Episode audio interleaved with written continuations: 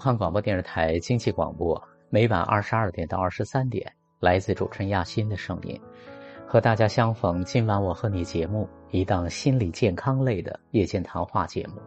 今天是对昨天电话的咨询个案所做的心理学的文章拓展和延伸的单元。第四篇文章来自梅安，你很难一结婚就幸福。有朋友问我，经营婚姻最难的地方在哪？我说，在我看来，处理由差异引发的冲突。今年是我和丈夫大卫在一起的第十年，恋爱四年，结婚六年。说实话，我到现在还在不断的发现我们彼此之间的差异。前段时间，我发现我们剥大蒜的方式不一样。昨天，我猛然发现我俩叠被子的方式也不一样，因为我们父母叠被子的方式是不同的。我们之间的性格差异也很大。一个急躁，一个温吞水；一个注重效率，一个注重安全；一个喜欢变化，一个喜欢稳定；一个喜欢忙碌，一个喜欢闲话。有一回，我们就因为买东西吵了架。那次我们一起去买装修的材料和一些家具，两个人在家装城里走了近三个小时，逛了沙发店，还逛了几家瓷砖店。但是一直没有定下来买什么样子和品牌的瓷砖，我有点烦躁了。临近中午，加上肚子饿了，情绪变得更加的烦躁。我不想再逛瓷砖店了，想定下来。大卫认为还需要再看几家，对比一番。这个时候我们就吵了起来。最后生气的我走到一家瓷砖店，以迅雷不及掩耳之势敲定了瓷砖的样子，签了订单合同，付了钱。相比过去，类似这样因为差异带来的冲突，在我们现在的关系中发生的越来越少，因为我们更了解自己，也更了解彼此了。但是，我认为以后这样的冲突依然还是会发生。社会学家李银河说过，很多婚姻幸福的人，不过是提前知道自己想要什么样的婚姻。确实如此，可是我们很多人真的很难提前知道自己想要什么样的婚姻，因为我们不认识自己。而且没有一个机会去认识自己，我们的教育、我们的文化都没有教人认识自己的功课。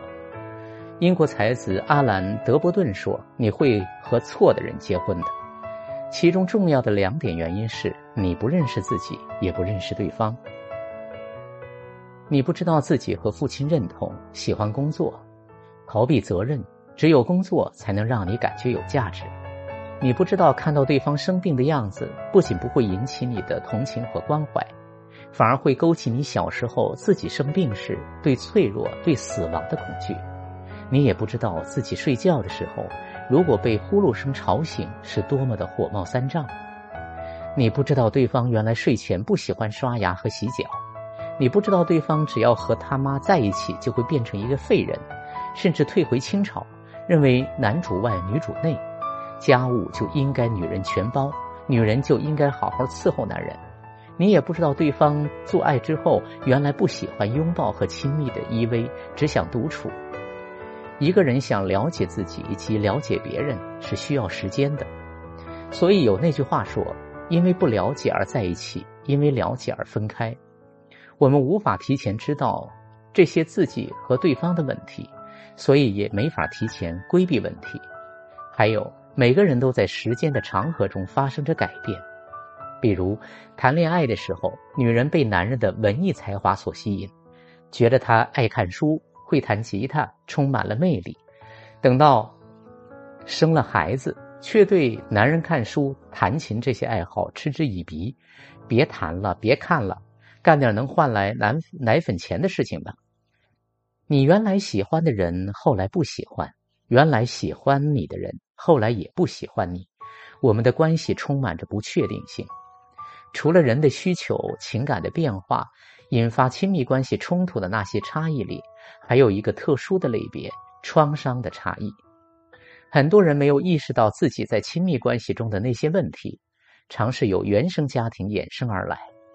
亲密关系会勾起我们在原生家庭中遭遇的创伤。也让我们看到自己是如何继承或者复制自己原生家庭中有问题的关系模式。比如，一个从小成长于重男轻女家庭中的女孩，她在原生家庭中不被重视，很难表达自己的需要，又因为需求不被重视、期待不被满足而心生怨恨。当他成年后建立起亲密关系时，很可能会有两种反应：用各种作的方式赢得关注，要么重复原生家庭的模式，他不表达自己的需要，容易让别人忽略自己，但又对被看见和被在意心怀期待，但却不断的失望受伤。我们每个人都带着过去的伤痛，人与人的差异又是如此的巨大，加上我们不认识自己，我们又在不停的改变。这一切导致亲密关系的情感世界是那么的错综复杂，我们对此无所适从。克里斯多福·梦在《亲密关系：通往灵魂的桥梁》中说道：“男女之间的亲密关系是能量最大、张力最强，因而冲突也最大、最让人心碎的。你的亲密关系伴侣都是用来帮助你更加认识自己，进而疗愈你的创伤，最终找回真正的自己。因此，它是通往我们灵魂的桥梁。”婚姻是一面镜子，会照见很多表面和深层的问题。当我们进入一段关系，发现因为差异问题多多，那怎么办呢？首先需要改变我们面对差异的态度，接纳差异是普遍存在的，接纳人与人之间不一样。我们只能看见差异，了解差异，和差异相处，而不是消灭差异。其次，放下对与错的执着，做到不因为别人和你不一样。你就认为自己是对的，别人是错的，因为很多问题没有对与错，视角、观点、选择的不同，不争对错。其中重要一点就是不要求对方一定要按照自己的方式来。你和我不一样，我不说你错，也不要求你按照我的方式来。我尊重你和我不一样，这才是真正的平等和尊重。最后，在尊重彼此差异的基础上，一起寻求双赢。你想要 A。我想要 B，那是否既有有既满足 A 又满足 B 的解决之道呢？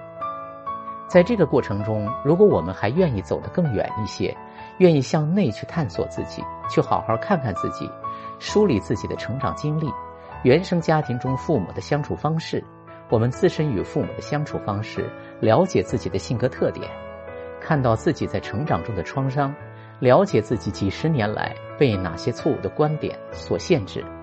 那么，我们必然会认识自己，收获更加满意的亲密关系和更加幸福的人生。